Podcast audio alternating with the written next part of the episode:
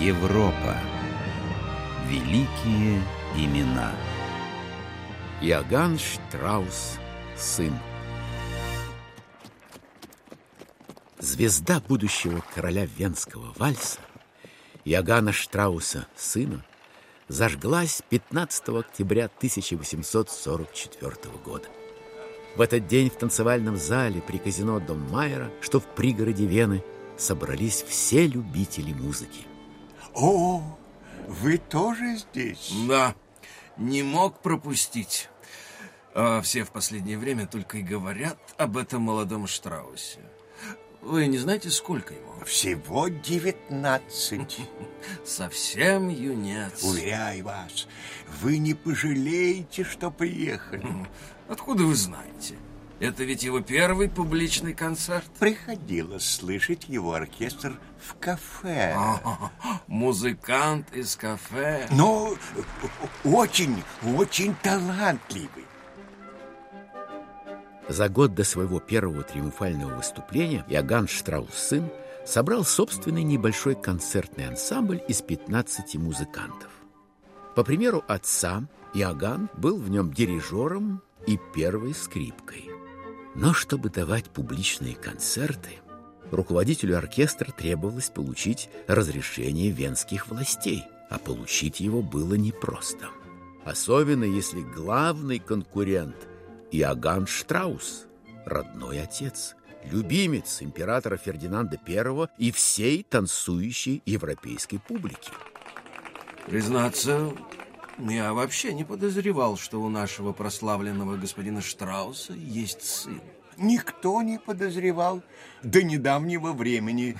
Ну, как же все это странно. Почему господин Штраус прятал от нас такое сокровище? Действительно прятал. И причины на то у него были. Путь к успеху для самого Иоганна Штрауса отца был долгим и непростым. Музыкант начал с самых низов, совмещал работу и учебу, много трудился. Он давал концерты практически каждый день, без устали репетировал, сочинял, объездил всю Европу, старался угодить капризной публике иногда поступался принципами и гордостью. Штраус-отец не хотел такой судьбы своим сыновьям и всегда был категорически против того, чтобы они занимались музыкой профессионально. Так, я дома, устал и хочу тишины. Анна, уйми детей. Сейчас, сейчас. Мы уже почти закончили. Что закончили? Иоганн сочинил вальс, и я помогаю записать ноты. Лучше бы поощряла его занятия арифметикой. Но, дорогой, Никаких «но». у мальчика талант. Ему обязательно нужно... Я слышать не хочу об этом. Неужели тебе нравится быть женой музыканта? Не видеться месяцами, постоянно переезжать. Нет, ну... Не спорь. Ты постоянно споришь со мной. Иоганна ждет коммерческое училище и точка. И работа в банке. Пусть будет поближе к деньгам. Конечно, Штраус, отец, который только недавно сам добился стабильного успеха, хотел сыновьям спокойной жизни. Но он также видел, что маленький Иоганн не просто любит слушать музыку, он жить без нее не может. В шесть лет написал первый вальс, освоил фортепиано раньше, чем школьную премудрость. Едва научившись ходить, Иоганн подтянулся к скрипке отца, и тот почувствовал в нем будущего соперника. Анна, Анна, это, это что такое? Отвечай, откуда у сопляка скрипка? Но сколько раз говорил, на фортепиано пусть бренчат, как все. Это же Вена, но скрипку не давать. Говорил, но... Никаких возражений. Слышать не хочу никаких «но». На какие деньги она куплена? Кто платит учителю? Мне удалось немного сэкономить из тех денег, что ты давал на хозяйство. Значит, много давал. В следующий раз получишь меньше, чтобы не оставалось денег на глупости. Когда Штраус-отец увидел у маленького Иоганна скрипку, он пришел в бешенство, отобрал инструмент и запер в шкаф. Матери мальчика, Анне Штраус, Женщине умной и честолюбивой пришлось обучать ребенка музыке в тайне от супруга. Не беспокойся. Мы что-нибудь придумаем. Ты обязательно будешь учиться. Со Штраусом сыном занимался один из лучших скрипачей оркестра его отца Франц Амон и скрипач-репетитор Венской оперы Кельман.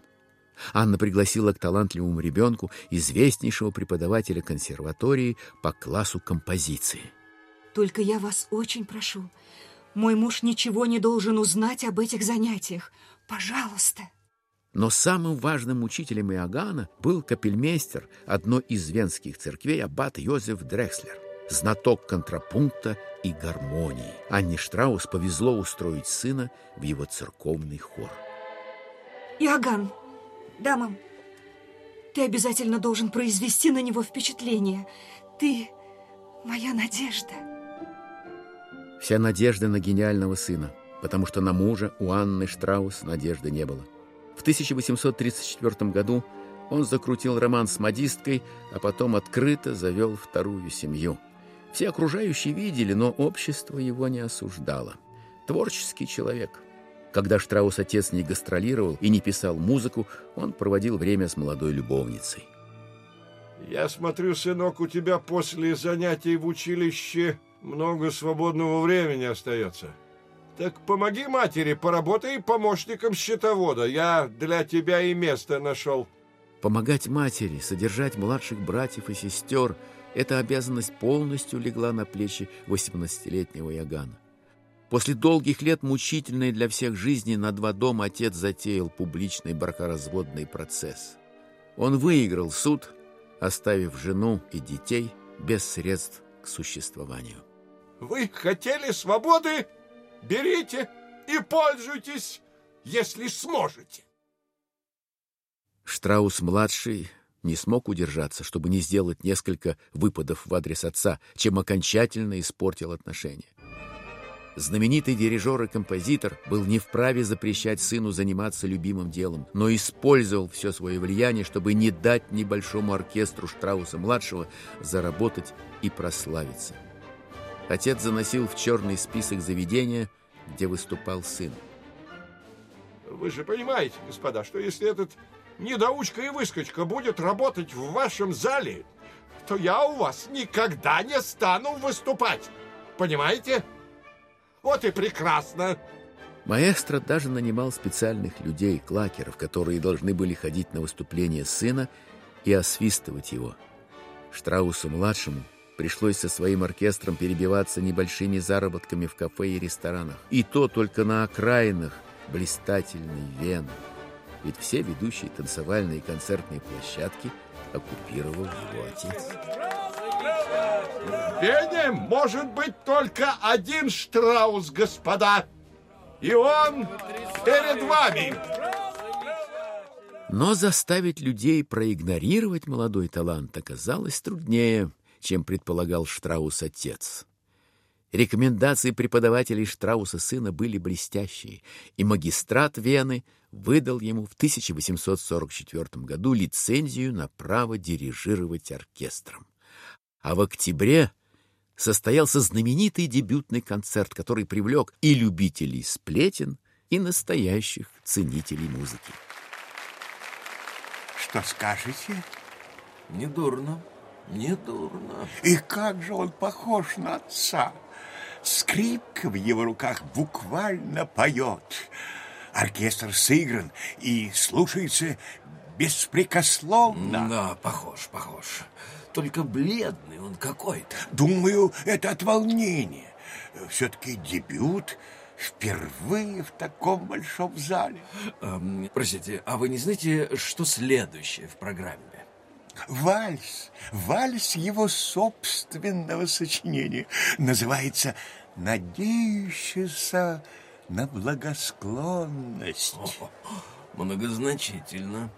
Что ж, узнаем, какой он композитор и может ли надеяться на благосклонность, как его отец. Иоганн Штраус против Иоганна Штрауса. Да, именно это мы сейчас и наблюдаем.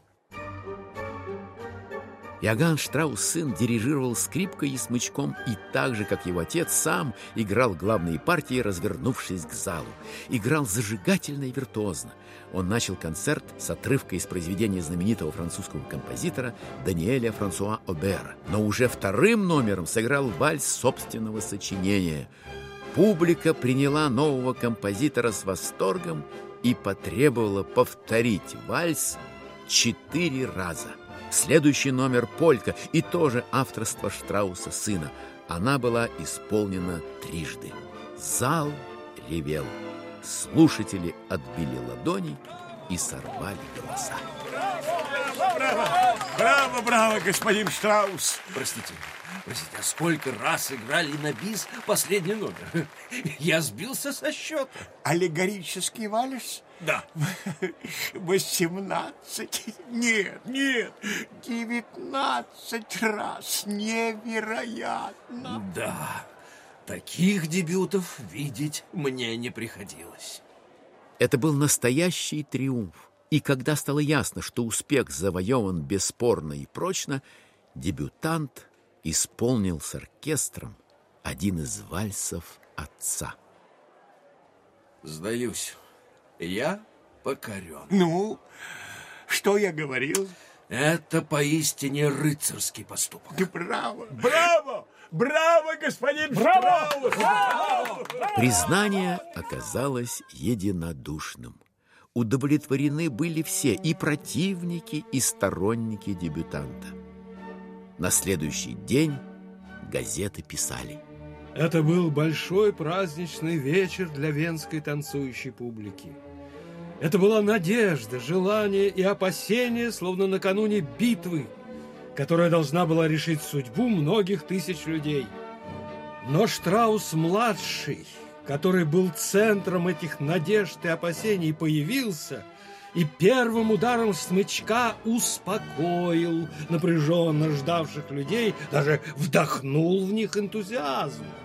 Ибо талант не есть монополия единственного человека, но может, как в данном случае, перейти по наследству от отца к сыну. Пришлось признать, что в Вене отныне есть два Иоганна Штрауса. Старшему из них на следующий день венская пресса пожелала доброго вечера. Молодому — доброго утра. Зло, но верно, пишут газеты. Да, наследник не уступает господину Штраусу-старшему.